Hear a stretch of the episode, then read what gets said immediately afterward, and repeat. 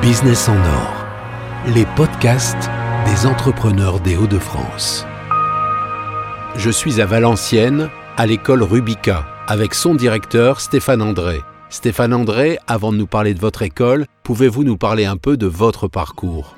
Euh, J'avais la chance d'être bon en maths, donc je n'ai fait aucun choix jusqu'à la classe de maths P.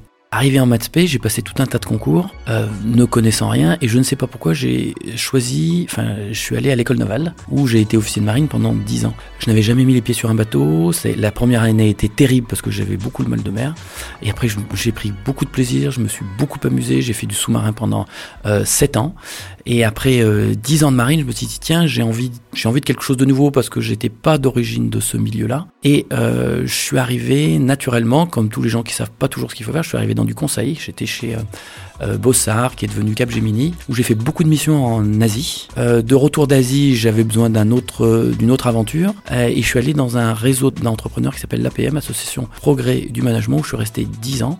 Comme on dit dans la marine, nul n'échappe à l'avancement, donc je suis rentré, j'étais responsable de l'offre. Et puis après, le, dirigeant a été remercié, donc on m'a demandé de prendre sa place, ce que j'ai fait avec grand plaisir. Et au bout de 10 ans d'APM, quelqu'un a toqué à ma porte.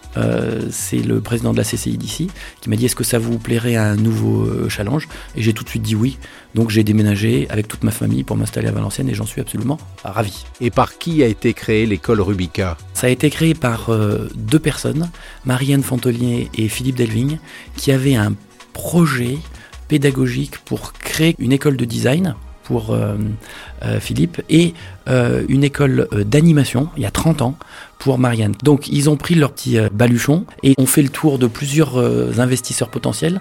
Ils sont arrivés à la chambre de commerce de, du Hainaut et ils leur ont proposé ce sujet et la chambre de commerce a dit oui tout de suite. Donc c'est comme ça qu'il y a 30 ans, grâce à ces pionniers, que l'école est née. Et depuis 30 ans, bah, l'école s'est développée.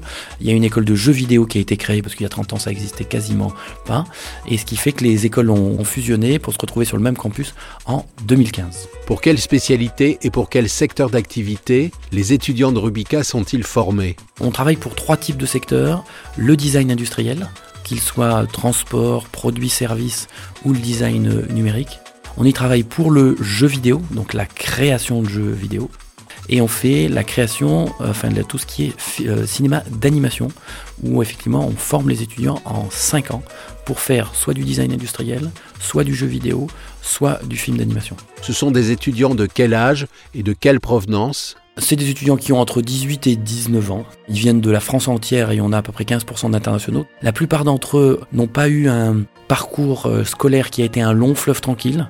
C'est plutôt des gens qui avaient du mal à se trouver et euh, qui se retrouvent beaucoup dans le cadre de l'école parce que en fait ils sont passionnés et ils sont formés sur leur passion.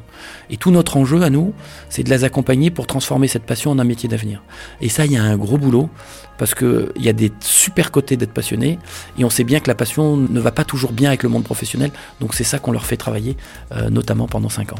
Quel est l'avantage pour l'école d'être implantée ici à Valenciennes, dans les Hauts-de-France? Le premier avantage, c'est que on est avec les gens qui nous ont permis de démarrer. Et ça, ça fait partie de notre histoire et on l'oubliera jamais parce que sans eux, on n'aurait pas pu être là. Deuxième avantage, le Nord est une, euh, est une région extrêmement dynamique, aussi entrepreneurialement que d'un point de vue universitaire et formation. Donc, on fait partie de ce, flux-là. Et ça, c'est très très bien. Il y a un avantage un peu plus amusant, on va dire, notamment pour le jeu vidéo et surtout pour le film d'animation. Ce sont des métiers dans lesquels le métier principal Enfin, je veux dire, l'ennemi principal, c'est trop de lumière, parce qu'on a besoin de protéger les ordinateurs, qu'il y ait trop de lumière, parce qu'on voit pas bien les couleurs. Et là, on est parfait. On- nous, on a des métiers qui, sont, qui font complètement abstraction de la météo, et au contraire, on est focusé sur notre travail, et les étudiants sont ravis sur ça. Vous arrive-t-il de travailler sur des projets en commun avec d'autres écoles ou avec des entreprises? Alors, on fait peu de projets avec d'autres écoles en France, on en fait un certain nombre à, l'international, mais on fait pas mal de projets avec des entreprises euh, qui sont sur le Nord. Par exemple, on fait beaucoup de projets avec Decathlon, euh, les designers en particulier.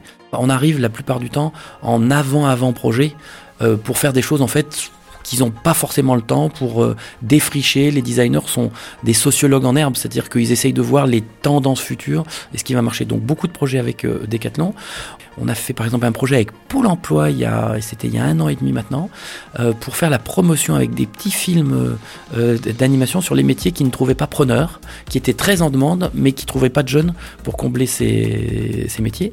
Donc normalement, il y avait chauffeur routier, où les jeunes de l'école sont allés voir des entreprises et leur ont montré camions, leur ont montré tout un tas de trucs. On leur demandait de faire un film de une minute. Ça, ils ont fait un film de 15 secondes parce qu'ils se disent pour les jeunes, faut des trucs hyper courts. Et on leur demandait de faire un film sur les camions et en fait, ils ont fait un film dur. Si tu aimes la liberté et que t'as pas envie d'avoir un patron sans arrêt sur le dos, faut être chauffeur routier. C'est une vidéo qui a été vue plus d'un million de fois, qui a bien répondu à la commande qui nous avait été faite. Alors qu'est-ce que Rubica a de plus comme école? C'est un métier, j'allais dire, qu'on fait depuis 30 ans et qu'on réinvente à chaque année. C'est-à-dire qu'on a à la fois euh, la force de l'expérience et en même temps la volonté de toujours rester agile et toujours de coller aux besoins des professionnels. Parce que ça, c'est évident, notre promesse numéro un, c'est que les étudiants trouvent un travail dans le secteur dans lequel ils souhaitent. Et ça se traduit de façon très concrète, c'est-à-dire que la quasi-totalité des cours sont donnés chez nous par des professionnels qui passent du temps dans leur studio et ensuite qui viennent donner des cours euh, chez nous. Donc là, c'est à la expérience et volonté d'agir. Ensuite, on est une école internationale et on promeut beaucoup la, la mobilité euh, intercampus, même s'il n'y en a pas encore assez à mon goût, pour justement donner un goût de culture internationale, donner une envie et une appétence pour travailler à l'international, parce qu'on a des métiers qui sont de plus en plus euh, hors de France et hors d'Europe. Quel conseil vous donneriez à un jeune étudiant qui, en fin d'études, souhaiterait créer son entreprise? Le premier conseil, c'est euh, de se dire euh, ne pas être amoureux de son idée. Parce que c'est là où, à mon avis, on se plante plus, c'est de se dire je suis amoureux du terrain.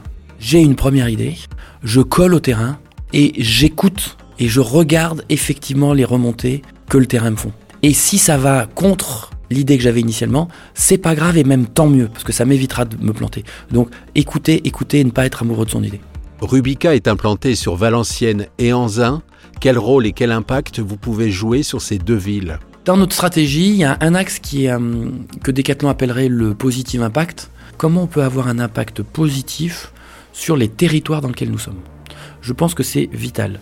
Notre campus, officiellement, on est à, Valenciennes, sachant qu'on a euh, 95% du campus qui est à Anzin. Anzin, quand vous regardez, le revenu médian à Anzin, c'est 10 000 euros, c'est-à-dire trois fois moins que le revenu médian euh, en France. Donc nous, ce qu'on s'est dit, c'est de dire, il faut faire quelque chose pour les jeunes qui sont issus de ce territoire et qui pensent que les formations qu'on offre ne sont pas faites pour eux parce que trop élevées, trop chères.